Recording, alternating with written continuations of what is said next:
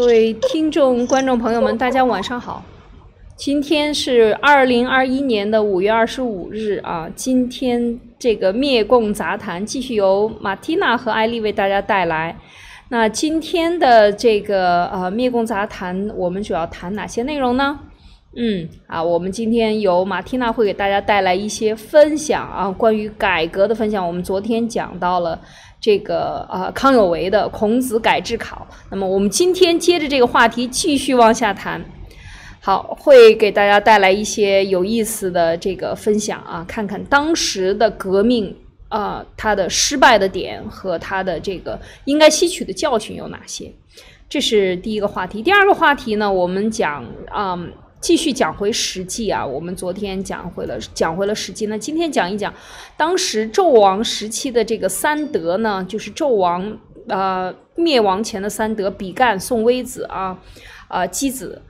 他们三个人里面呢，我们讲一讲箕子讲过的一个故事啊，非常有趣啊，等一下给大家讲一讲九天大法。那么上天。有没有留给人留下了一个天地之间对应的一个法则？你应该怎么样治理国家呢？其实是有的啊，这个是在《史记》里边有记载。好，等一下我们给大家带来详细的分享。先由马蒂娜给大家带来今天的分享，有请。好的，艾丽姐好，各位战友好。昨天我们讲到康有为，然后今天我们继续讲他的历史片段。康有为这个人呢？他在历史当中是非常出名的，就是一个改革派的人物，嗯，但是在看他的历史的时候，你会发现这个人蛮喜欢说大话，或者是口出狂言，但是他具体去做管理的时候，或者是他具体去执行的时候，你会发现他的落实能力是跟他所说出来的话是有一点不匹配的。那康有为他当时在广州啊，他在广东那边去收徒，他提出了这样的一个政治主张，就是说他要搞那种西方的民主立宪制，啊，那么就是也也就是说他要把那个西方的民主制度啦引用到中国这边来，然后他就写了这本论文啊，就是昨天我们说的是叫做《孔子改制考》。那经过这本学术论文的研究论证以后呢，他得出来的结论就是孔夫子。呃，是非常赞成的，而且也是很赞扬这种民主啊、宪政啊、自由平等啊，还有博爱，这个都是孔夫子非常赞成的。那于是当时就有很多的知识分子，就比较呃比较喜欢儒家的知识分子，当时就眼前一亮，因为大家都是在那种腐朽没落的满清后期里面苦苦的寻找那种出路，就说，哎呀，但我们倒是觉得西方那一套到底适不适合呢？但是我们又觉得西方的那套好像跟我们传统教育是严重违背的嘛，所以大家就是内心无比纠结。突然间就来了一个康有为，然后他大胆的这种论证，孔夫子其实本来就是主张民主的、自由平等的，这一下子那个知识分子内心矛盾就一下子解决了，大家就豁然开朗，觉得哎呀，中华民族前途一片光明。那结果有一个学历比康康有为还要更高的人，就是梁启超。梁启超他当时是举人，然后康有为是一个秀才而已。那就是举人应该是算算是大学学历吗？还是高中学历？那秀才就是相当于小学或者是初中，就是像现在这样一层一层。那梁启超他是在当时就觉得，哎呀，康有为你的这个东西，我觉得实在太认同了，所以梁启超一头就拜倒在康有为门下，就认他为老师了。所以当时很多人说康有为他能够有了那么大的一个影响力，其实很可能跟着梁启超，呃，也有很大的关系。就是梁启超也用自己的影响力在帮助他。那康有为这个人，他喜欢放狠话啊，狠狠话。他当时就组织了叫做强学会，就搞了所谓的一个叫做公车上书，就是大家一起有一千个这种读书人一起向朝廷上书，说我们要要求变法。我们要要求自强，然后当时的光绪皇帝就把康有为，呃，和他的四个学生，光光绪皇帝也是比较 OK 的，就是比较看重他们，那就把当时康有为的四个学生都提拔到了军机处，就让他们去做了那个四品章京，就是四品大臣。但是这个老师康有为他自己却被当时光绪皇帝就给他定成六品，就是六六品的工部主事。那要知道，当时朝廷他们里面的规定就是四品以上的官员，你是可以直接就面见皇上的。但是五品以下的，你就必须有什么事情，你就要去上奏折，跟皇上上书，但是你不能亲自去跟着皇上谈话。那为什么呢？我觉得也有可能是跟着光绪皇帝那个时候，他也觉察到了，就是这个康圣人啊，他是一个特别爱说大话、没什么执行力的人。那光绪皇帝在变法，呃，很快失败的，就是在失败的时候，他就叫这个呃康圣人，就是康有为去上海那边办报纸。这个好像也算是呃做到对他人尽其才了。那有的人说，呃，你刚才一直都在讲关于你认为康有为他是爱说大话，然后他实际能力操作的能力比较差，那有没有例子呢？其实这样的例子很多，这两天我都在看。比如说康有为，呃，他他的学生几个学生他们都做了那个军机处的四品章京，那康有为他本人也提了六品，他组织了强学会。啊，那李鸿章当时我们知道李李鸿章他不是去那个甲午战争，然后在日本那边回来了。那李鸿章他就说，他就呃跟着康有为提到，他说，哎，我也想加入你的强学会，然后我也觉得现在是非常适合这个洋务运动啊，适合这个变法的。然后康有为知道那个李鸿章，他当时是朝廷里面的重臣嘛，他说他觉得，呃，我觉得我我觉得你不适合，然后他当时就直接拒绝了李鸿章。那荣禄呢，就是。在当时的那个朝廷里面，是慈禧太后身边最亲近的，跟着慈禧太后最亲近的一个大臣了。他也是一个一品大臣。其实，在当时的这种一品大臣，就就像现在的中共这种常委一样，总共就只有几个人。那这个荣禄就跑过来跟着康有为来谈话，就问他说：“哎，呃，我我想问一问啊，就是大家现在都好像有一些人就说变法挺好的，但是问题是，我想问问你啊。”你要怎么样去变这个法呢？你怎么样让我们现在的这个呃这个朝廷里面的这种制度变成你所说的那种西方民主制度？因为呃，就是你具体是怎么操作？因为你知道你的这个变法，其实你是动了利益集团的利益机制，就是彻底要来做一个大调整，就是原来有利益的有。有这个有权利的，可能到最后你调整完了以后，这些人就没权没势了，什么东西都没有。那你怎么样去解决这个中间的办法呢？啊，我觉得这个阻力应该是非常大的。那你怎么调整？那我们要注意，当时荣禄他是一品大员嘛，然后李鸿章也被他拒绝了，他也是慈禧太后身边最亲近，甚至还闹出一些绯闻，说他们两个是不是有那种情侣关系，就是荣禄跟着慈禧太后。那康有为居然在当时就当着他的面就跟他这样说话，他说：“我觉得这个事情很好办呀，呃，怎么解决现在这个利益呃利益分配不均的问题？那你去抓几个，我我觉得就是抓几个这种一品官员过来，直接把他们宰了就行了嘛。那当时就是这样说的，当着荣禄说的。那别人听到了以后就觉得很害怕了，荣禄一听就觉得，哎呀，脖子一凉，后背好像也一凉，就好像是。”这个刀就是朝着他砍砍过来的，那他所以他就觉得，他就回去跟慈禧太后说：“哎呀，我觉得这个人啊，他就是喜欢这种说大话、不切实际的。他怎么，呃，他说要把我们这个清朝的一品大官全部都拿来宰掉几个。所以在当时，康有为就是当着他的面放了那种非常说要多杀掉几个一品大员，而且也没有跟他说具体要杀谁。所以这个事情。传到慈禧老太后的那个嘴里面的话，就是说这个人他是搞不成的，不能重用。那说到这里，请问一下艾丽姐，您怎么看？好，但我没有想到康有为还有这样一段啊，就是说当着荣禄。其实这个非常直接，如果你要改革的话，你肯定不是推翻这一朝，你肯定是要让这一朝的经济变好才要改革，是吗？所以你肯定要和这一朝的这个领导人来谈。所以他荣禄来找他来谈，对于荣禄来说，他是正差儿，就是说这是他应该干的，他本来就应该来了。如果咱们变法，是不是光绪要了解？那荣禄也来，慈禧了解，才能够变法成功，大家才能够能够接受你。但你当着这个人要变法的人，你说我要把你 和你们这样的一群人宰掉几个，这不是开玩笑吗？那你，你你还没有干呢，你就已经失败了，对吧？你要首先要有一个比较详细的计划。真正的说，当然他搞洋务运动，当年是很轰轰烈烈的，可以讲。但是就像你讲的这个公书上车非常有名的这样的一个事件。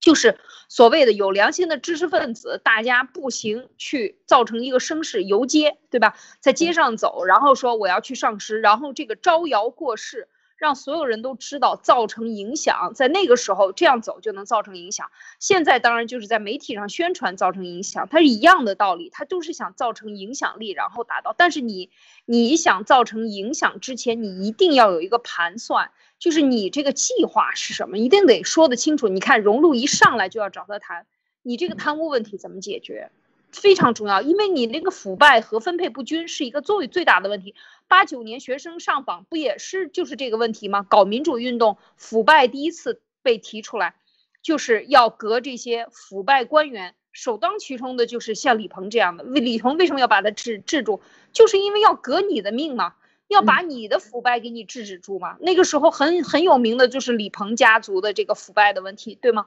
那这些问题，那你跟这个最腐败的官员来谈判的时候，那他手上有权利，你手上什么都没有，那他不一棒子打死你吗？一样的道理。所以他的失败，他一开始他的方法就注定了，就是他这个就最后就是与虎谋皮。你跟他谈的时候，你应该应该怎么谈？我觉得没有做好准备啊。嗯，我也是这样觉得，就是就是当时朝廷都已经给他这个机会了，而且光光绪都已经把他和他的学生都封成这种大官了，然后他就是什么事情都还没有做，就开始口出狂言，然后到后来呢，他就觉得这个呃整个整个革命当中啊，最重要的就是他这个变法当中最重要的事情就是应该要把慈禧太后杀了，那这个事情好像就搞完了，他当时是这样想的，所以他当时康有为就。就计划了三次，整整有三次的对慈禧太后的暗杀。他就好像觉得，哎呀，这个腐败的这个问题，整个体制腐化的问题，最重要的就是一开始他说不是杀掉几个一品大官吗？后来他想的就是把慈禧太后直接干掉，这个事情就解决了，这腐败啊什么的，啊，或者是封建王朝就没了。所以康有为他当时就把他的他的好朋友，其实就谭嗣同，他有一个武功非常好的一个姓沈的一个大侠，他从沈。从长沙把这个人叫到北京来，那这个人就是呃，他就开始计划了第一次暗杀，就是他说他说他的计划是什么？他居然就是派这个武林高手，就说的啊，你去翻墙，翻墙走壁，然后呢就计划就打几个跟头，然后翻进皇宫去，然后就去到慈禧老太后的那个卧室里面，对着慈禧老太后就咔嚓一刀进去。白刀子进，红刀子出，那这个变法我们就成功了。当时这样想的，但是这个好像是武侠小说里的情节啊。就是历史上，我们知道这个皇宫外的刺客，他单身一个人摸进皇宫里面，拿着这个刀把皇上、皇太后拿刀宰了，这种事情基本上没有记录的。虽然是有很多这样的行动，但是是没有什么成功的记录的呀。就是本身这个皇室他就是很会保护自己，里三层外三层的，所以。往往往这个皇上或者是皇太后，不管是再昏庸腐败，他被刺杀都是被他身边最近的亲信刺杀掉的，就没有这种皇宫外面哪个什么武林高手大侠翻进去把他杀掉的，所以他都是贴身的人把他干掉，也就是亲信里面的反叛者才能自杀成功。所以康有为的这个大侠，他在夜间自杀计划简直不可能实现的，就不切实际。然后康有为还觉得他这个这个人好像就是思维非常严密啊，他还跟他的那些学生就说：“哎呀，我觉得光派一个刺客出手是不够的，所以呢，我们还要找其他办法。他找什么办法呢？他当时就又找了谭嗣同，他谭嗣同是他很好的学生嘛，他就托关系找到了袁世凯。那袁世凯他其实是当时他就是非常呃主张这种呃跟他一样的这种变法。”康有为跟着袁世凯在当时是属于什么情况？就是袁世凯跟着康有为两个人是完全不熟的，也没有过什么交往，没有过什么呃信任啊，没有什么交情啊，两个人完全不熟。虽然袁世凯也是希望呃可以。可以这种变法成功啊，可以变成另外一个制度啊，但是人家不认识你啊，你托谭嗣同直接就过去找到袁世凯，就说，哎，是这样的，能不能请你帮一个忙？那袁世凯说是什么忙呢？啊，我们是康有为这边，你看我们现在正在计划，嗯，能不能请你帮我们把慈禧太后杀了？然后袁世凯听完了以后就觉得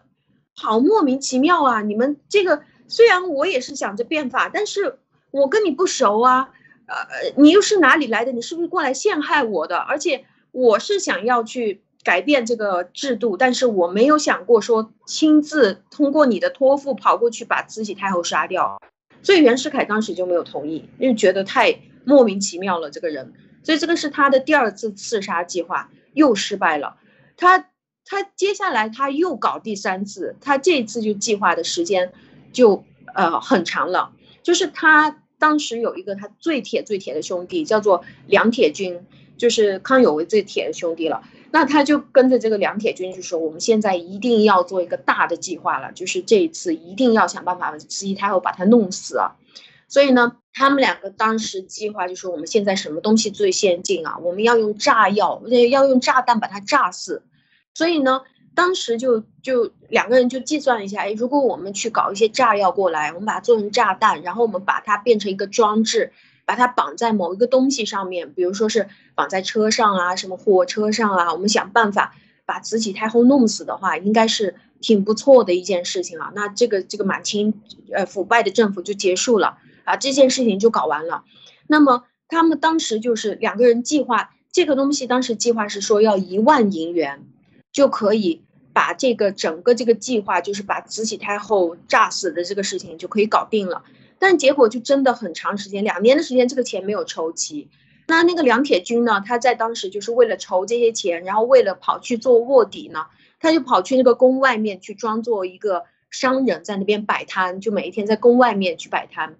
然后就在宫外面，他就觉得，哎，我这段时间学习到了很多东西，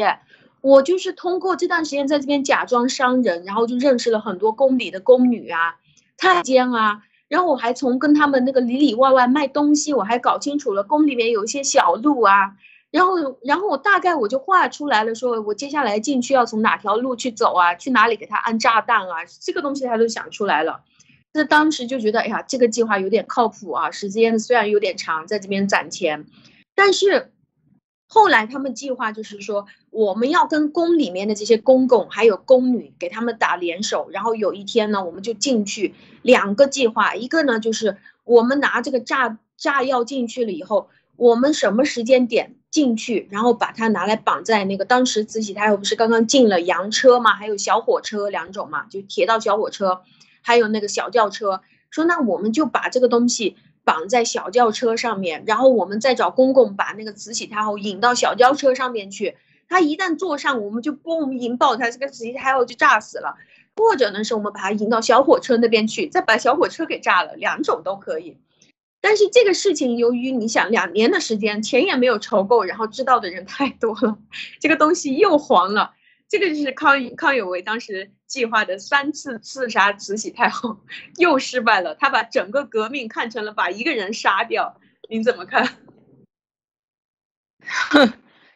这个讲的真的是，呃，当然这可能我觉得这是一部分啊，这是他的整个的变法的一部分。但是他这里边也是显示出他很重要的一部分的这个计划，就说明他的这个计划，第一呢，就是任何事情他都是需要钱的。他需要筹钱的。对于这种纯知识分子，他们的这个，嗯，应该讲不是这种产业家啊，这种纯知识分子，他的呃理想状态或者他的天真与可爱啊，在这个整个的筹办过程中就可以看出来啊，就是非常的，呃，非常的天真，或者是说，呃，很多想法可我们现在看很天真，在当时。请武林高手出手，那这都是很厉害的啊！这 肯定有很多武林高手，但是他的这些想法其实都说明了什么？就是说对这个制度，你要结束这个制度，他不是你结束一个人就能把这个制度和他的所有的影响面都能结束掉的。我觉得这个就是说，你站在哪个角度去看，就是你对这个变法，就是变革怎么去看？阻挡变革的是这个人吗？是慈禧太后吗？还是什么样的一个对对中国社会当时的分析？你是不是有足够多？当然，康有为他也算是，嗯，当然这个变法失败以后，他都逃跑了，对吧？他都逃跑了。这个连谭谭嗣同替这个这个戊戌六君子是吧？这个四君子，呃，四君子最后就是被杀在这个整个的这个呃菜市口。在在在北京的菜市口被砍头了，当时也是被别人这个嘲笑着啊，说他这个反大清的这个谭嗣同倒是留下了非常这个英明的这么一个一句一一个一个名声吧，一个向往。但是像康有为当时就是确实有很多很多的微词，不管你历史上怎么评价这个。戊戌变法，但是他康有为他只能说是其中的一个这一个角色，但是事实上对他的评论确实是有很多负面的啊，在这个问题上就可可见当时的人们的思想，纯文人的思想，他能带领上千人去公车上书，但是他没有办法解决什么呢？因为他不了解这些公卿大夫，真的是一品官员他们在想什么？中国清朝当时的。这个腐败的问题点在哪里？为什么是这样？我觉得这些关键性的问题，你要进行变革，引进西方的这个民主制度又是什么？啊，到底想怎么改革？当然，他讲的都是非常理想化的，但是这个理想和到达理想的路，只有理想没有到达理想的路，你都没有想出来，那你就是一个空想，海市蜃楼，对吗？就像人家问你。问你，荣禄问你，你怎么弄啊？你说我想把你先杀了，先宰了，那我不先，那我先下手为强，我手上都有兵权呢，是吧？我先把你干掉，那肯肯定是这样的。所以他的这些想法还是，呃，我觉得很幼稚的。包括杀慈禧的这些动作呢，其实都是可以看出就是没有做好准备，或者做最重要的就是在钱上面没有做好准备。任何革命都是离不开实业家的，离不开金融家，离不开钱、百姓、民意。这是多方面促成的一个大的社会变更啊，所以我觉得，呃，它都不是一小撮人简简单单的动作，呃，当然历史上有这样一小撮人简单的变更，那只是宫廷政变，这个制度不会发生改变，发生改变的时候是要有绝大多数人同意的，因为你会剥夺别人的利益，那你这个利益持有方会跟你愿意跟你干吗？你能不能够？就是获得他们的同意，你不能获得他的同意，你能不能有逼迫他同意的这个军事的力量和经济的实力和海外的军事力量，你都没有，那这个时候就不要谈了，肯定是妄想。所以他的这个动作只能是说是出于这个，呃，这个我觉得还是非常简单的尝试吧，出很出奇啊。是的，就是其实其实像呃，我我还准备了另外的一块故事，就是呃，因为这两个故事为什么把它放在一块儿，我就觉得呃，这个都是属于在中国历史上其实有很多次各种各样的起义啊，但是都是农民起义，就是这些农民起义，它最大的最大的原因都是因为大家没有饭吃了，就是大不了大家就跟你拼死了，跟你干了，就是就是这样，所以就颠覆了皇权。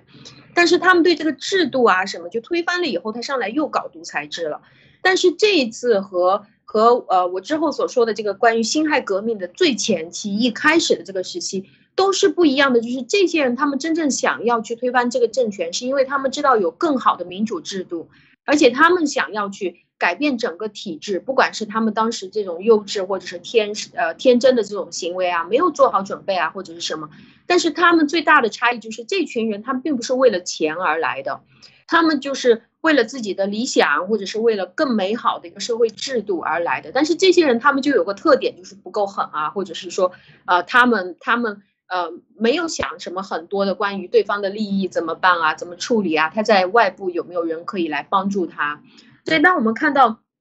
呃，另外的一个问题就是中国文化当中有的这种粗心，还有这种模糊的问题。那这个粗其实是会影响到方方面面，直接影响到一件事情的成败。这个就不光是天时地利人和，这个还要看你做事情能不能踏踏实实，一步步都把它做好。那当我们知道这个辛亥革命，它是到最后这个辛亥革命是推翻了两千年的封建统治，就建立了共和政府。但是很多人不知道这个辛亥革命。他实际上一开始的第一个就是他还没有开始做好准备，他就已经开始革命了。他是怎么开始的呢？就是呃，当时他的这个辛亥革命的领导机关的这两拨人，他们太粗心了，所以就导致当时呃他的真正的这些领导机关一开始就死掉了几十个，就出现很大问题。那由于他的这种领导人过度粗心，就导致辛亥革命一开始出现的时候，这些人就就消失了。那么。辛亥革命开始发动的这个动机啊，一开始是叫做共进会和文学社这两个地方，那这个共进会呢，也是后来的同盟会，它其实就是同一个东西，又换了一个牌子。所以双方当时就一起开这个联系的联动会议，就是这个共进会和文学社。那当时共进会同盟会有一个人叫做刘公，就是他是属于最有钱的，他是做总指挥。为什么他当总指挥？因为他当时是属于大商人，他出的钱是最多的。然后当时这个共进会呢，他们就去搞了很多的火药，就是黑火药，就说，哎，我们我们计划接下来我们开始革命的时候，我们就要用火药去炸他们。那么，当时他就是在制作这个火药工厂，他的钱给的最多，扩了。那同盟会的啊，同盟会呢，当时是为了理念，就是呃，为了为了革命，就是希望可以来到这个现代民主制度了，可以推翻那那个呃原来的封建王朝了。那这个。刘总指挥呢，他就有个弟弟，当时就在这个共进会的总部机关，当时就在那边秘密的正在制造炸药，他那边就是一个炸药工厂，那边堆堆满了各种各样的黑火药。那这个刘总指挥的弟弟过来一看呢，就问他就说：“哎，哥哥，这个东西就是叫做火药嘛？这个就是炸药，这个东西是会爆炸的嘛？”他哥哥说：“当然会了。”那当时就是他们那个。呃，共进会的那些大佬全部都在那边就视察他们的火药嘛，还没有开始，就还没有开始要去要去辛亥革命。那他弟弟就说：“哎，这个这个火药真的会爆炸吗？”他说：“是真的会。”所以他当时顺手把那个烟头砰丢进去，往那个火药里面一丢，嘣，就整个工厂就爆炸了，就他那个总部当时全部爆炸了。那爆炸了以后，就当时就引来了一大帮的警察。还有医院里面的那些救护的人，全部就冲过来。你说这还没有开始革命，这个地方就爆炸了。所以当时的他这个总指挥的机关共进会，就就就就这么没有开始之前就已经被告破了。那当时出现的问题就是这帮人在里面就抓的抓，跑的跑，很多人就送到医院里面去抢救。但这个消息很快就急急忙忙的有有从他们这个总部里面跑出来的人，就跑到文学社总部那边去，跟着文学社的人说，就跟文学社说，哎，我们共进会完蛋了，我们这边出现问题了，就是不小心那边就走火，就是现在我们可以查得到的那个那个东西，就是说他们有走火了，那他那边就爆炸了，那就跟着文学社说，我们那边爆炸，啊，那那现在我们要接下来要发动革命，就只能靠你们文学社了啊。那文学社的人就非常紧张。那当时他们在开会的时候，就是就说，那我们晚上马上就召集这个会议，就决定，呃，决决定就是说，我们还是仍旧我们要发动这个革命。不过我们时间可能要做一些调整，因为我们那边的那个大领导就是出现问题了，特别是投资人啊什么就出现这些大的问题。那他们就那天晚上十一点钟正在那边着急忙慌的开会，在那边部署。就突然之间开着开着会，就就有一个人就过来报，就说：“哎，警察来了，外面有警察来了。”那这个文学社就当时就就非常着急，哎，外面那那是谁走漏了风声？警察又跑过来我们这边了。那当时大家就觉得，哎呀，心里面就就非常着急。那但是当时就在文学社就有一个人就是在里面的大佬，就突然之间就说出来了一句话，就说：“哎，那我们莫慌。”我们我们有什么好怕的呢？那这个文学社，其实我们听来他是说文学社嘛，但其实这个文学社在当时是一帮军官在里面，他并不是一帮文人在里面。这帮军官都是当时的叫做现代化军队，是第八协的一帮军官，都是真正受过这种军官或者是说特种训练的一帮军中的精英。那晚上十一点在那边开会，说警察来了话，他们就说没事，我们有什么好怕的？几个警察，我们怕什么？我们是军人，他们打得过我们吗？那话说完，大家就安静了。大家一想，哎，的确也是啊。那要要晓得，大家都是受过这种特殊训练的人嘛。那八邪是天下劲旅嘛。几个警察的话，嗯，没什么问题。我们而且我们手上有手榴弹是吗？手雷什么我们都准备好了。你不就来了？你大不了你就是有手枪嘛。我们几个手榴弹。给你丢过去，你肯定就把你们就炸死了在那边。那所以大家就当时在那边气定神闲，坐着继续开会，就说：“哎，我们大家斗志昂扬，充满了信心。”那当时开着开，这个警察就真的冲上楼来了。结果警察一冲上来，这帮军队的人坐在那里不动声色，手雷打开，砰扔出去。那这个想象当中呢，就是这些警察肯定就炸的鬼哭狼嚎，或者是说就落荒而逃。但是实际上又不是这样，因为当时。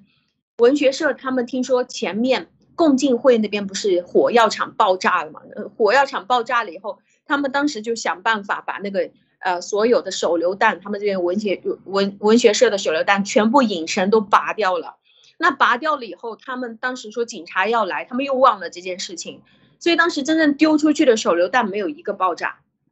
那这帮人又全部的这些大佬全部都被抓掉了，所以到后来是真正这个事情已经败露了，才开始爆发了第一场辛亥革命，是真的是由这个排长和排长以下的这些呃参加辛亥革命的这些人开始重新发动的，而不是一开始的这些发起人。所以这个这个事情也就可以看得出来，如果是一帮文人、一帮精英，大家是充满理想的这些人，其实真的会。会会出现这些问题，您怎么看？嗯，我觉得很有意思，能听到吗？嗯，能听到。那就是真的，这个可以看出来，嗯，就可以真的看出来这个粗心呀，就是在关键时刻啊，这个就是做好准备和没做好准备是完全不一样的。就是这个，但是这种没有准备或者是仓皇之间的这个意外啊，也是能够促成了辛亥革命最后革命成功啊，也确实是很有意思。所以我觉得这个当然也是到这个时候了，就是，嗯，应该讲天时地利，就到这个时候他就要要完蛋了，就是呃他的这个因为外强入侵啊一次两次都已经到了。真的是到了这个清朝已经没有气数了啊！那但但是我觉得这个像刚才的你讲的这个小故事很有意思，就说明在真正的准备啊，这个总是呃机会总是留给有准备的人。同样来了以后，你你是不是做好准备了？所以很多时候精英呢，往往都是眼高手低啊，真正的操作起来的时候会发现一堆的问题。所以我觉得这个确实是值得我们。呃，去借鉴和思考，在很多这些重大的改革的时候，很多人就是口号都是喊得很响的，真正能做，能把这个事情落实到纸上，能落实到行动中，落实到政策上，呃，这些都这才是真正的最后落实，落实才才是真的这个真本领。其实这就让我想到，你看像严博士，为什么说他一个人占这个一个一个国家的这个呃这个这些科学家、伪科学家和世界？他就是有非常强的这个行动能力，他的思维的缜密，他既有呃中既懂中文又懂英文，而且能够和别人辩论。我今天还看了两场他和印度的这个呃印度的电视台的现场直播的辩论啊，中共是派了大外宣的进去啊，美国人啊代表 CGTN 来来说话的这样的美国人去跟他辩论，然后就完全是这个中共的这个一套理论的时候。当时他这个讲起来，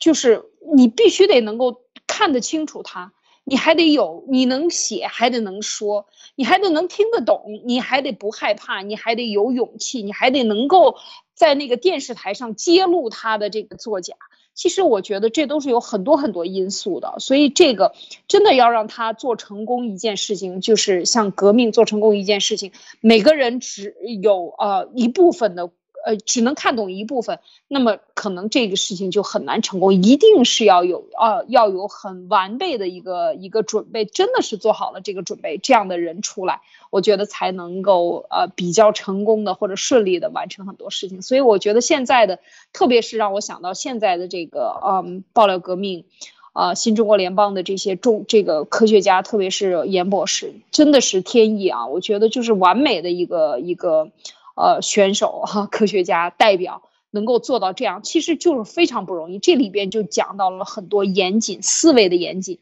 还有就是谈论的时候严谨，然后步骤的严谨。你现在应该干什么？下一步干什么？像这种大战略家，像文贵先生、班农先生，都是这种大专家，非常清楚这次现在你要说什么，什么能说，什么不能说，很清楚知道自己该怎么样往前推进。所以我觉得这些都是需要有嗯。需要有做准备的，你没准备就是很，就像你讲的，就成了笑话了啊！是的，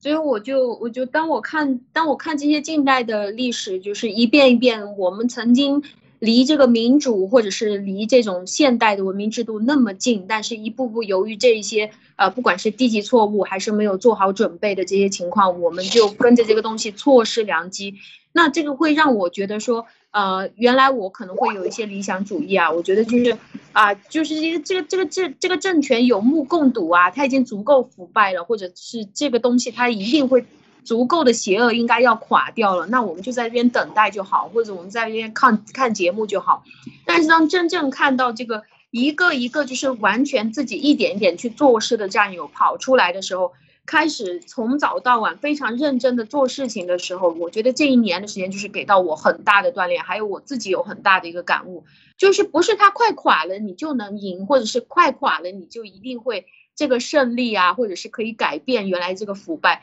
而是你需要一步一步非常认真的向前去推进。而且我也是觉得这个没有你不行啊，或者是说灭共每个人都是需要这个这这句话是。是非常正确的，就是你不要看不起你自己的力量，只要你全力以赴了，只要你是就是大家守望相助，我们都可以为对方就是把这个呃把这个漏洞变得越来越小，然后让我们这一次即使是我们快要成功了，我们继续努力再往前面走，我们一定要看到成功才能停下来。嗯嗯。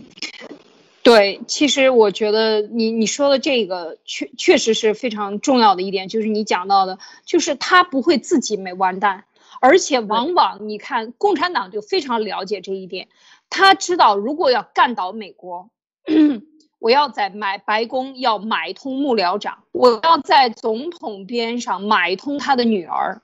我要买通这个发言人，我要买通 FBI 的这个负责人，然后呢，或者。或者我去安排一个律师，你看之前的那个美美国 FBI 的那个雷，对吗？他就是律师，他就是一个律师嘛。然后呢，就给他很大的一个呃案子，给他很多的案子做。中共当时嘛，王岐山就找人。那么当时雷还为呃文贵先生做过辩辩护，也请过他，是吗？但最后怎么想，就通过中共的运作，把他运作成了 FBI 的这样的一个不，我们说不光是中共了，反正是有运作了，在背后他当了 FBI 的头，所以压制了很多的案子。所以你看，这个每一个关键的位置，你都是你想不到的。你能想到白宫的幕僚长其实控制着总统的大部分的出行的行程的计划，以及他要见什么人，不要见什么人。啊，就跟那个后宫的这个太监总管一样，魏魏忠贤一样了啊！对呀，你想，你仔细想一想，是不是这样？但是你作为一个正常的人，你绝对不会想到这些的。但是你中共就能想到，为什么？因为他要做渗透，他要控制你所有的地方，他每一步都要控制，那他就会把工作做得非常的细。而这一点，作为我们呃，就是想着正义，老天爷一定会把正义。老天爷他不会从天而降，是吗？他会降一个什么来帮你解决这个问题吗？如果是这样，那就不叫人间，咱也不是人了，是吧？咱们都到天堂上去生活算了。那肯定不是这样嘛，在人中就是人事儿，就是要人来办。所以为什么就是刚才马蒂娜说这句，我特别的认可，也是这一年的这个爆料革命的这个，特别是病毒之后的这个，让我特别特别的有感慨啊！就是全面当全面暴露中共在美国的渗透的时候，你会惊掉，你你的这个后背的这汗一直就掉不了下不去，为什么？你每天都在被惊吓，原来他们能够。做到如此的缜密啊，就是缜密。他从来不会幻想，因为他是一个无神论者，他不相信呃什么这个神的力量，他只相信钱的力量，对吗？他就用邪恶的力量，用贪婪来去为他步步为营。那么你反过来，你站在正义这边，你难道就被他勾？你你难道就这么相信每一个人都是完美的吗？肯定不是的。所以这就是一场这个我就是。这个说到就是光明之子和黑暗之子的较较量的时候，他不是在空中虚空中哇来个闪电，一条白龙一条黑龙在那儿打，根本不是这样，他就是人性之间的较量，人和人之间每天你推我进的较量。我们每天呃织成密网，每天往前拱一步，那共产党就会往前退往后退一步，就这么简单。所以他其实就是在人中的就是我们战友和共产党的力量。他用钱他还他的钱还有多少？他能发动多大的力量？就是说，在这个时候，而我们完全很多基本上都是靠义工，完全是凭着这个，凭着热情和凭着这个正义和为了自己的后代的这样的一个一股力量，是吧？咱们啊，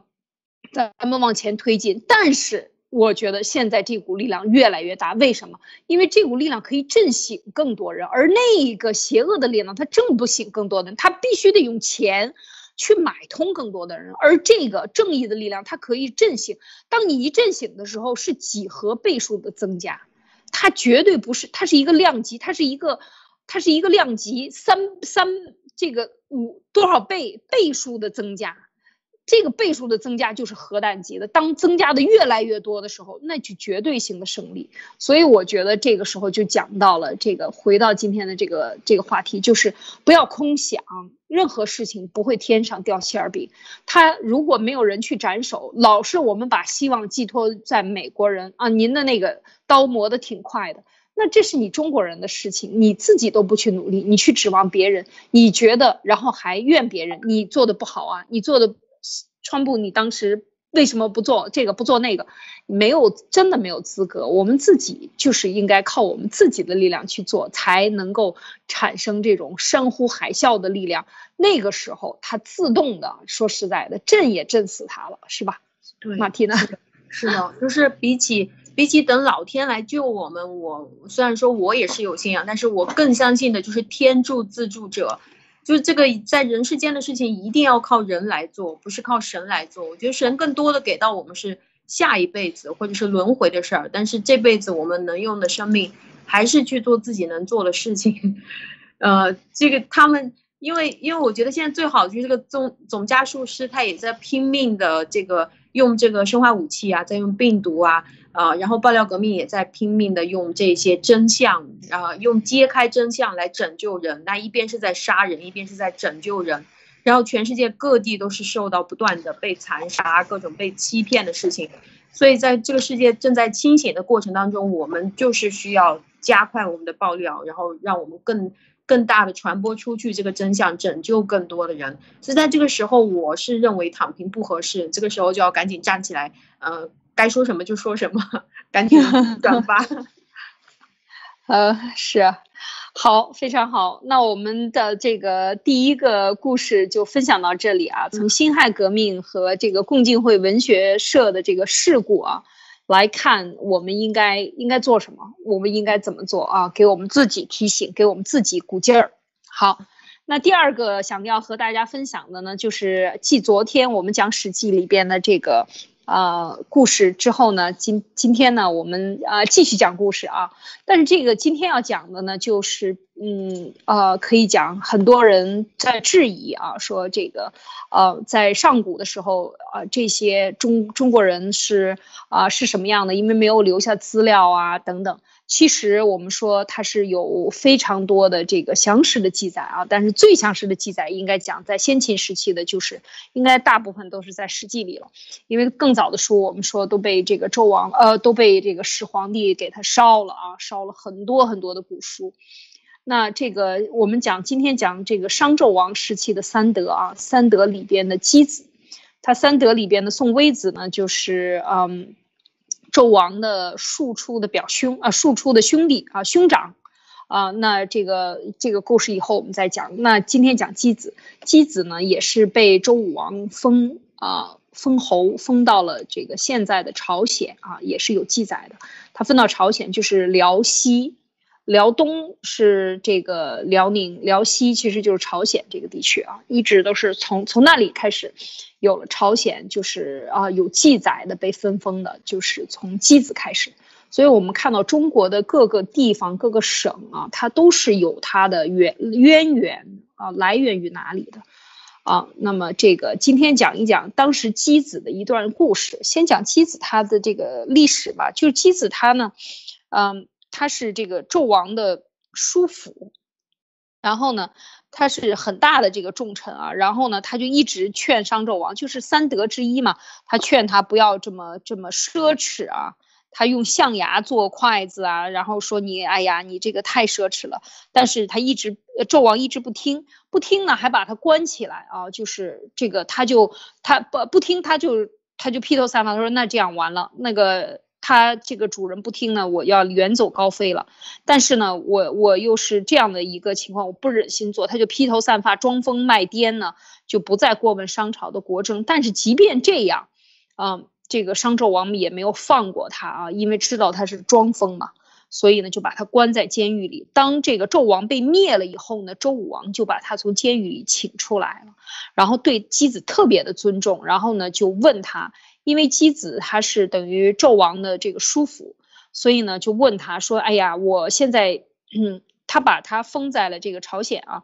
说我现在对这个要治理天下呢，我这个是没有。”不懂的，我就非常谦虚啊，就是跟他讲，说您看您这边有没有是这个上天，嗯，安抚百姓和他们相和睦相处的这样的一个呃一个方法？因为我们知道上天是不会说话的，我不清楚上天到底是依靠什么法则来安定百姓的，到底我们作为这个统治者啊，就是就我们得到了天下，我们把这个呃，因为你知道他。征伐纣王的时候，他是写了很多这个讨伐檄文的。那么讨伐檄文都是隶属他的不好。那么我们到底应该怎么治才是上天最好的？上天希望我们做这个天神万佛万神，那个时候没有讲佛啊，只是讲神啊，讲上天啊，用这样的一个词汇来代表这个神啊对的这个意志，他就来问姬子。姬子呢就非常的毫无保留的就回答了纣武王。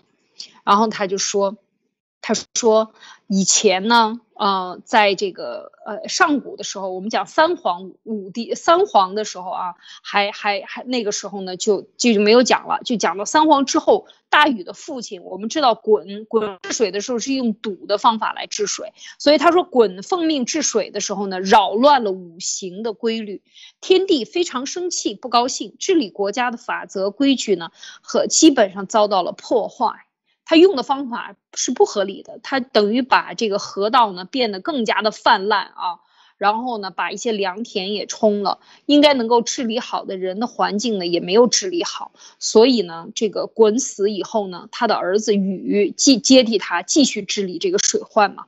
然后呢这个上天呢非常欣赏大禹的美德，然后呢就传道啊，就告诉了大禹九种。基本法则传授给了大禹，从此大禹就按照这个方法呢来治理治理天下，所以呢就特别的得到。我们知道大禹最后就建立了夏朝啊，夏朝就是从大禹开始。那这个之前都是三皇五帝了，那么就是讲到这个大禹，那这个他就讲这个九天大法啊，九天大法讲出了天人之间的真正的对应的关系。他就把这个九天大法讲给了汉呃这个周武王，这个九天大法分别是什么呢？就是九个大法。马蒂娜，我给大给大家来带来一点分享啊 是什么？第一个啊，先讲，第一个就是五行啊，第一个就是五行。其实我们知道他讲的这个五行，我们大家都很知道，一曰水，二曰火，三曰木，四曰金，五曰土。就是五行，就是宇宇宙中，就是地球上吧，构成万事万物，就是这五种因素构成的。当然，像印度讲四大是吧？地水火风，它都是有它的这个解释的方法。但是中国讲五行，就是水火，它就是五行相生相克，这个事物运转的一个规律，讲讲给他听啊。然后呢，水曰润下，火曰炎上啊，木曰曲直，他就讲了这个呃。的金的性质是什么呢？啊，金的性质就是从革啊，能够融化呀，改变形状啊。土的性质呢，就是可以耕种啊，可以收获。那么，然后他还讲了水的味道呢，就是什么咸的啊，水呃，水对应的是咸啊。那么这个嗯，这个火对应的就是啊苦的，木对应的就是酸的。金对应的就是辣，土对应的就是甜啊，所以呃，所以它就是酸甜苦辣，然后地水呃这个水水火木金土，它所有对应的东西，其实我们讲中医，它也是从这个里边过来的，阴阳学说里来的，五行和阴阳它都是嗯，它都是一个平衡的一个平衡的非常大的一个平衡，宇宙的它是天理里边的一个平衡。我为什么过去讲我们之前讲那个嗯还记得吗？我们讲呃讲荀子呃就是之前讲春秋的里边讲到很多的小故事，就是观天星啊，因为天上的星星和地上的万事它是对应，它有这种对应关系。这种对应关系现在因为失传了，并不是说现在不对应了，而是失传了，或者说把它说成迷信了，是因为你根本就找不到中间的规律了。而古人他就是像这个，嗯，呃这个燧人氏啊，或者古更早的这个三皇，他是上观天文。天和地之间的对应关系，他非常的清楚，他能够有这种关系。那你当你找不到的时候呢？还有一个天神啊，像这次这个大禹，就是有有有上天来讲给他听，他可能是呃突然间得到这种感应啊，就是有就有讲给他听了。那这个其实就说出了这个一个呃这个天人对应的关系。那么这个五行呢就说到这儿，然后说五事，五事就是讲人中的事情。一曰貌啊，就是这个仪容。二曰言，就是言语；三曰视，就是你的眼睛所能够观察到的事情；四曰听，啊，就是你要去听。这个听有很多种听啊，就是你用你的耳朵去听，耳耳是聪嘛啊。然后五曰思，思维啊，就是思，你去思考这件事情。那么仪表神态呢，就是应该严肃恭敬啊。他讲到这个人的仪容啊。貌嘛，就是仪容要恭敬，这样内心就会谦恭。他讲的这个就是这个道理啊，他非常简单的几句话，但是他这个含义是非常多的。言语呢，一定要正确，要信啊，要要信，使人心呢能够这个心悦诚服呢，这样国家就可以得到治理呢啊。然后你要观察事物呢，要明，你看。他用的明是什么？日月就看东西一定要在阳光下去看这件事情，要看得透彻，看得清晰，能够照出所有的这些啊不好的和好的，这样这样你就可以辨别真伪啊，用用明来辨别真伪。然后听呢，要明辨是非，要聪嘛啊，聪就是有很多意思，你能够处理的妥当，你能够一下子就。找到这个事物的这个问题的关键点啊，你要你要听，要去聪啊，处理事物妥当，然后思考问题呢，你要全面，要周密啊，然后呢，你就能够锐作胜啊，就是你看他就是说你的这个胜，他讲的就是通达了，像圣人那样通达，你能够什么都能够看清楚，你对这个世界的洞察力非常非常强，通过你的这个武士。你就基本上到最后就把这个事人事也好，天下的事道理什么你都看明白了，所以你就睿作圣啊，你就能像圣人一样通达。讲讲到这个五行和五事，先说到这儿。马天娜，你有什么要点评的吗？嗯，我刚刚我刚刚就是就很快的记了一下关于啊五行是相生相克，然后它还对应着有五种不同的味道，酸甜苦辣咸。啊，然后呢，就是教给了大家，就是做事情，你的你的仪容仪表就要跟着你的，嗯嗯，仪容仪表也要和你的说出来的语言相配对。然后呢，你的语言，我我的理解就是一定要能够表达你内心的语言。然后你看什么东西呢？你也要是拿到把这个东西可以放到阳光下面去看，或者是呃，尽量的不要不要把这个东西藏起来看，这样你就可以把它搞得很清楚。然后你也要每个事情要分辨这种是是非啊，或者是真假。然后你思考问题的时候，尽量的去周全的思考。我觉得我我觉得这个就就已经囊括到现在我们我们需要需要去注意的。这些东西了，嗯嗯，是啊，其实他讲的是一个非常广泛的一个道理，他讲的是一个普遍的一个理，应该这样说，他可不是说你做皇帝要这样，或者你做平民百姓这样，而是他告诉你这样的一个规范，你以后其实你如果是作为你想做圣人，你想做这个像大禹，他就是做了很多年的这个皇嘛王嘛，啊，他这个就是。等于是啊，就是他自他自己这样做，他去规范社会的规范的时候，也是这样去规范，所以他就是按照这个上天给予他的这个指导的思想呢去做事情。就是是这样的啊。那么这是两个啊，第三个呢，我们看第三个，接下来还有啊。一共九个啊，所以你看这个九就是在这个啊这个天人之间，它这个数是最大的啊，最大的数，所有的数里边最大，所以它也用的是九个规则。那八正啊，第三个就是八正，八正呢是什么呢？就是嗯，就是你正事啊，你要做正事的话，你要注意八个方面。第一个方面就是吃饭的问题啊，就是农业啊、生产啊，你要保证人民的食啊，食民以食为天嘛啊，这第一个就是吃饭。第二个就是货，就是你要商业贸易啊，然后呢要日常使用的东西。第三个就是祭祀啊，第四个是司空，司空这个里边我们补充一点这个常识啊，司空。第五个是司徒，第六个司寇，第七个是。宾啊，就是礼仪啊，这个人与人之间的这个礼法礼制啊。第八个就是师，就是军队啊。这这是这个作为一个行政一个国家要管理的，就这个八个方面，就这么简单啊。你要非常简单，呃，它这个司空是什么呢？司空就是水利呀，啊，建筑啊，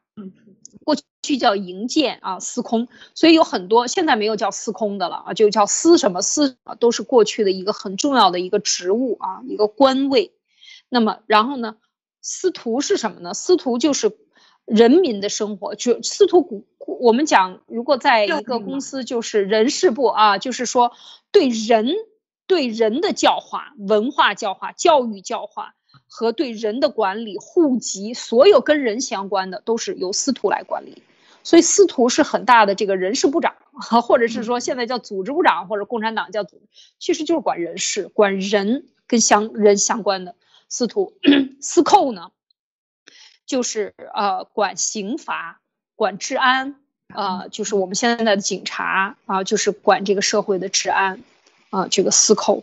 啊，就是呃，就是管这这个刑法，主要是司法这样的这样的事情嘛，管这执行啊，犯罪啊，刑罚定定量啊等等这些事情。那么他就说这些都是要注意的。第七就是宾啊，所以我们看一个国家如果没有礼仪，没有一个起码的这个呃这个礼仪的制度，这个就会乱套的。所以任何社会，很多人说我们就是全面平等，贫富。等均富，啊，我们社会主义、共产主义，所有人都一样，这个是其实是呃非常理想的，或者说非常天真的一个想法。社会是一定有等级的，人有教育高低，人有思想，人是有差异的，每一个人都不一样，他的思想的差异性决定了他的这个呃职位不一样，在社会的角色不一样。那你怎么可能不同角色的人？做着同样的享受同样的待遇，或者在社会上会同样，他不可能同样的。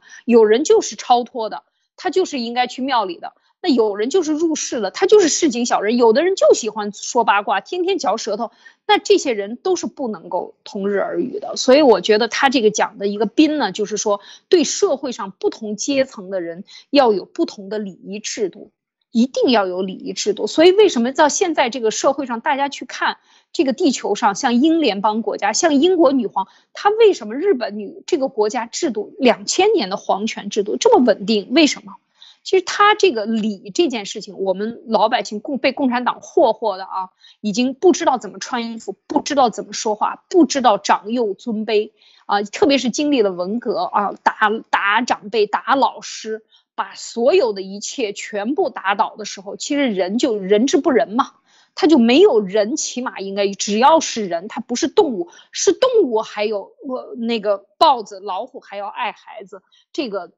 这个动物群的狮群的这个狮子，狮子王还要受到那些远方来的狮子或者这些母狮子的尊敬，小狮子的尊敬是吧？这个动物群里面都有一个长幼尊卑，所以呢，就是嗯，我们说其实。过去讲的君君臣臣父父子子，它是有它的道理的。你君就是君的样子，臣就是臣的样子，父亲就是父亲的样子，儿子就是儿子的样子，一定要这是有有秩序的。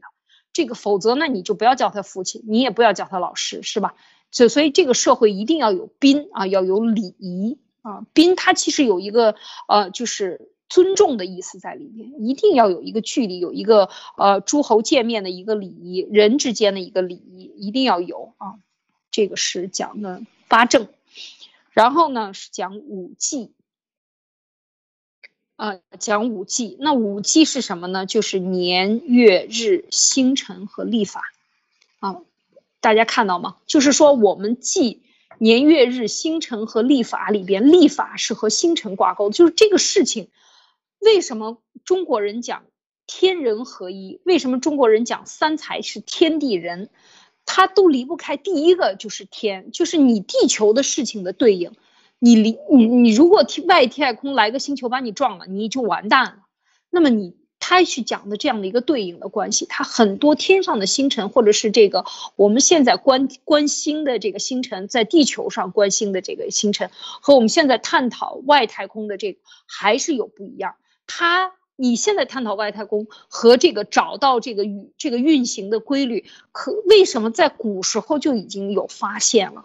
发现了外星，就是这个我们讲这个地呃太阳系的九大行星，这个金木水火土这些所有的行星和地球上，你看它也用的金木水火土，它的这种对应，它是到底是什么关系？这个现在其实现在研究的，它更多的讲的是，比如说地球自转的系数啊，这个倒球地地。地转，那我们现在算出来的这个一年的日月，那早在那个时候都已经都已经有了历法了啊。周当然是这个周文王那个时候先有的历法，那文王之前也有先天历法是吧？先天五行都是有历法的。那么这个时候我们就说，那古人够厉害的啊，这个也没有这么多仪器，怎么会会观察到？对，就是因为。他的那个时候的文明和你认为那个时候的文明完全是不一回事的，所以我们更多的是共产党贬低中国古代的文明，那就是。我们必须要说，先秦文明是非常发达的啊，非常发达的。这个或者是夏商周以前，你怎么知道它不发达？这个这个就是说，你千万不要质疑，你没有证据就不要随便的这个质疑。那特别是讲到了这个，说到这儿呢，就补充一句，比如说像印度，我们都知道印度它的这个宗教信仰很多，而且也出了这个像佛佛佛教也是印度来的。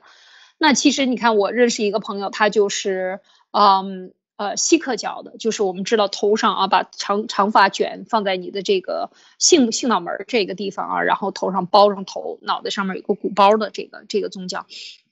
全球大概有五百万人的这个信众信众，我就和他们里边的一个老人呢，原来有交朋友，很很经常聊，他就跟我讲，他说，哎，他说他们的这个也就五六百年的历史吧，也就才五六百年历史，但是他的这个呃这个教宗呢叫。古鲁娜娜，就是呃叫古鲁娜娜，这个他呢就是有神通，他就当时在很多的历法里边，他甚至写出了月球和地球的距离。现在看那个月球和地球的距离呢，那个误差呢和现在测量出来的呢，就是不不到呃一百米的这个误差。他就是讲，他说如果那个时候的人没有高科技，他怎么能够做出这么精准的这样的这个测算呢？谁说中国古代，或者是说其他文明的古代这些人呢？他没有对数学或者对天体有研究呢？所以说到这儿的，就是我们只是放一个话头在这儿，就是讲到这个五季的时候呢，就是对星辰啊，它是有研究的。但是这个星辰的研究，在过去是作为一个我们讲呃四书五经里边一定要学的，就是古代的这个私塾啊。或者是说，呃，过去这两两两千年来，呃，就是从呃汉朝以后呢，就是讲学四书五经，所谓的其中其实都要学这个观星的啊，这个星辰的这个课呢是一定要上的。所以这就是讲到对天的敬畏和对天的研究，以及它里边含的数理和数学是非常缜密的啊。就中国古代的数学是很厉害的。但是这些呢都被啊我们现在忽略掉了。我们搞新型的研究，其实计算机的二进制零一零一零一就是从这个八卦来的，对吧？这个都要，这个都是一个常识。它这个计算机的这个数理来的时候呢，就是讲它的历史呢，都是从中国的这个数学里边得到的这个灵感啊。二进制，好，就讲到讲到这儿的时候，我不知道你有什么要补充的。嗯，就是在刚刚听到您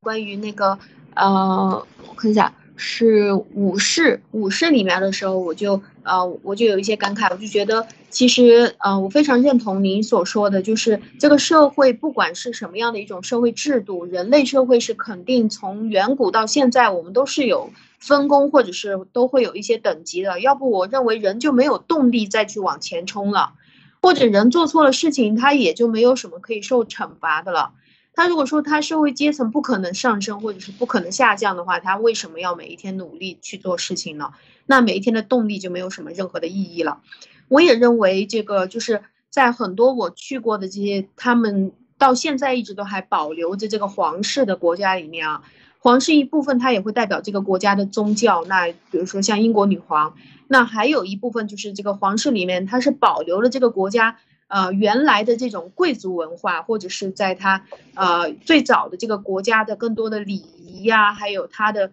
呃这个国家它里面呃特有的这些文化，都是保留在这个贵族文化王室里面的。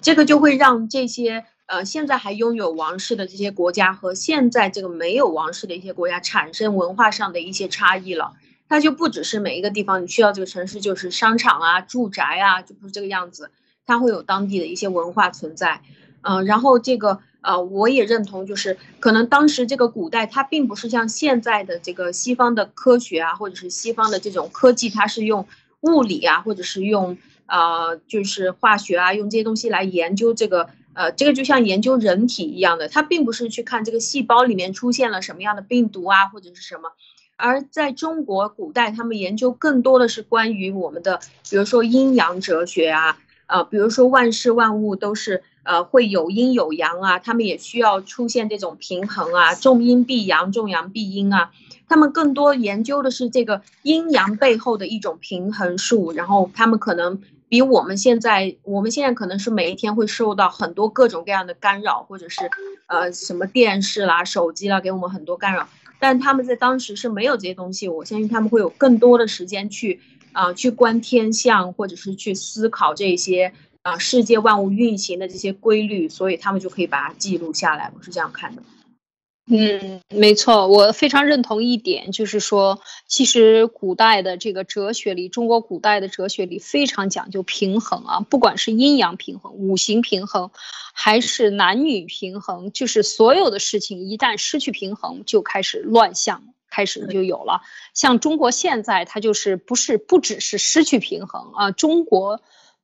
在中共统治下的现在的这个政治也好，天文地理，它都是一个应该讲是进入到一个疯狂的癫狂的一个状态，是完全是就像一个得了失疯失心病的一个疯子一样啊，他就是在这种疯狂的在奔跑的这样的一个疯子。我觉得 很很像啊！你要用这个时候用他的理论来来去诊断中国现在的这个情况，你就会发现哇，太可怕了啊！那下面我们再分享一条啊，我们今天就分享这个啊，再分再多分享一条，就是关于这个嗯，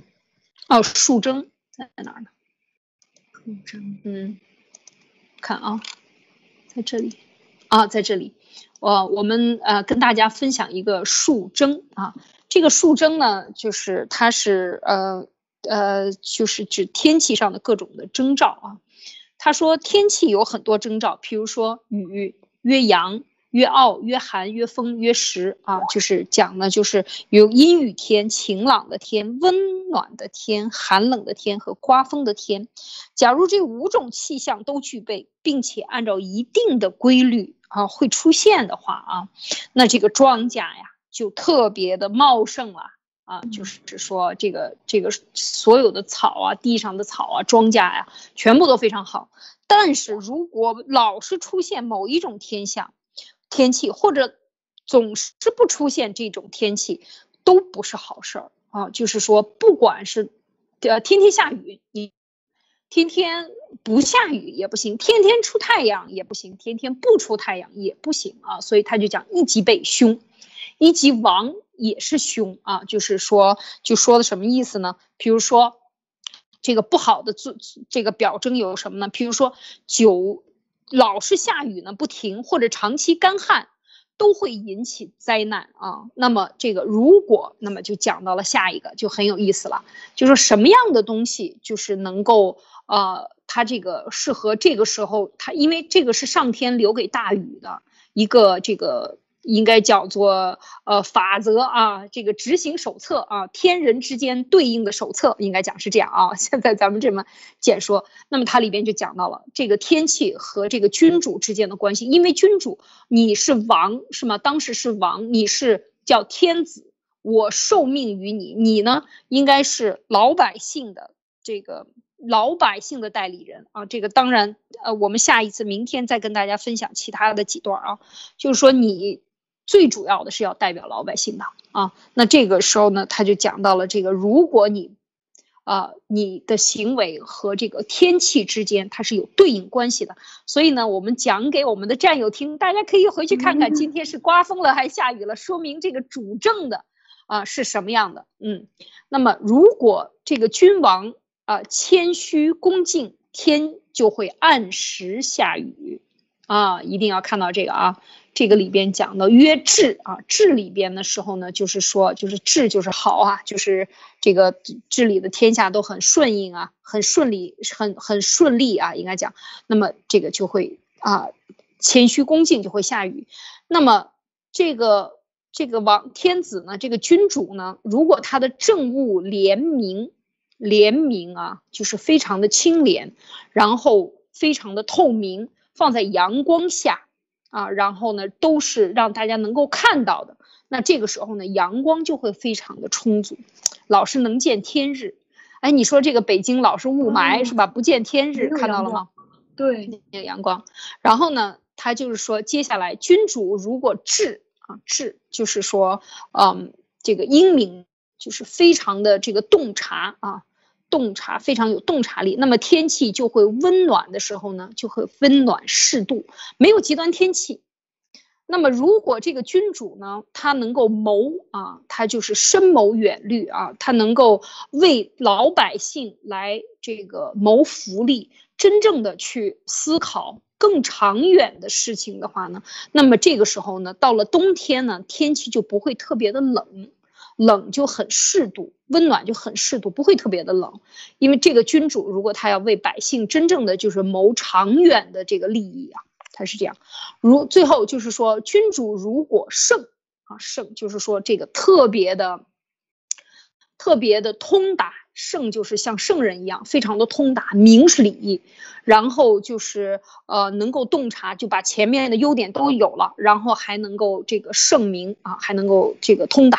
那么这个人呢，就这个时候就是会风会特别好，风特别好，这个很重要，就是没有大风，没有风沙啊，然后呢，就是而而这个风是最重要的啊，就是风调雨顺，风也调，那么这个雨也顺，就是整个的没有这种极端天气。啊，不会这个风弱啊，这个风很重要哈。大家知道这个风水风水啊，这个里边的讲风，这些都是好的征兆啊。刚才讲的都是治的时候就是好，就治理的非常好。这个当官的呢，当君主的这个人呢非常好，那就会这样。但是咱们也先说了啊，风不好的是什么样的呢？也说了，狂妄无知的人，狂妄又无知啊，就是那么这个雨水就会过多。我们想一想，历史上 发大水都是哪年啊？当年是谁当任的时候？九九年吧，啊，这个谁当任啊？这个江泽民是吧？然后习近平，新二零二零年非常的大雨是吧？雨水过多的时候，就是说这个军人啊，非常的狂妄而且无知啊。那么接下来，君主如果胡作非为啊，胡作非为，这个天气啊就会干旱大旱。胡作非为就是完全不按天理行事，不听老百姓的，不听百姓的这个意图啊，就是胡作非为。然后接下来，如果这个君主非常贪图享乐啊，就是好色、好吃、好养，然后就是完全不理百姓的疾苦，这样的人的时候，热天气的时候，天到了夏天就会非常非常的炎热，啊。然后这个就是热天，太阳大，太阳就是热的时候非常热，好像我我在就我记忆里，过去北京的这个，过去北京的这个 二十年里边，都是天儿热的时候哦特别热啊，冬 天冷的时候特别冷，风大的时候特别大，见不到太阳的时候真见不到太阳啊！就是零八年、零七年开始就是大雾霾啊，就是见不到天，可以多少天一个月都见不到太阳啊！所以你看看这个就是对应的。那么然后呢，就是君主呢，如果他非常暴虐，嗯，用极刑啊，然后呢对人非常残忍。吃酷刑啊，这样的话呢，到冬天的时候就非常的寒冷，会有极冷的这种天气会出现。这就是证明，告诉你，你这个昏君呐、啊你不，你你在做这个非常糟糕的事情。那么，如果昏君主昏庸不明，那么大风就来了，刮大风、刮风沙，什么都来了。昏庸，既昏又庸啊，又没有。又不又不明察，什么都不懂，然后还装懂，然后还这个胡作非为啊！我们刚才讲就是胡作非为，就是呃就是呃就是完全是听信佞人的这个奸佞人的这个谗言，然后听不到这个好的人或者好的人的这个进言到不了他耳朵去，或者是说这样的好人呢就被他处置了，这样的人叫做昏庸啊！那这个时候大风就会持续不止了，这都是不好的征兆。那么君主有了过失呢，会影响一年的天气。嗯，就是这个大当家的啊，他会影响一年的天气。然后重臣有了过失，就是这个国家，比如七君子这些这些五十个常委啊，还有这个各重要岗位各省省长啊，如果他们有了过失，会影响一个月的天气。所以大家都可以去观察一下你所在的省啊，天气好还是不好。官吏。那么这些，这是这个大官儿啊，重臣和这个君王。那么这些地方官员呢，如果有了过失，做得很不好，也是跟上面一样的啊，它会影响当天的天气。如果这一天做的不好，你就是这个当地的这个大这个这个地方官啊，就有过失了。那么如果天气正常，庄稼才会丰收。大家看到中国欠收多少年了，是吧？就是说一直都没有收。天气不正常，庄稼就不会丰收，然后呢，这个，然后政治才会清明。天气正常了，就庄稼才会丰收，然后政治才会清明，然后贤人得到提拔，国家才会稳定。当然就是讲的这个，呃，讲的这个道理了。我们主要是想今天最后给大家分享的就是这个怎么查看这些坏人哈，好人的这个跟天气啊，这个下雨。太阳啊，这个以及温暖、寒冷和刮风这五种天气对应的这个五种的这个德行啊，它是有记录的啊，每一种事情都是事出有因的。好，那这个就是啊，这个今天的分享啊，月之从星，则以风雨，所以我们一定要观星啊，观天象，然后呢，用它呢来和我们的内心和地上的人事物对应起来。你就发现有很多很多的这个对应的关系，这是过去古人讲的天人合一啊。其实这是一部分了，一部分。我们这是非常浅显的给大家做了一点解释。今天的时间有点多了，一个小时十七分钟了。好，那我们今天就分享到这儿吧，马缇娜，你还有什么要补充的？嗯，好的，我我一会儿我会把那个今天艾丽姐分享的这个关于官员胡作非为啊什么呀，就把这个放在我的推特上面。请大家看到自己的地方的情况，就可以分享给我们了。好的，谢谢大家的收听收看。那我们今天的灭共杂谈就谈到这里，明天我们继续再给大家带来更有意思的分享。好的，再见，拜拜。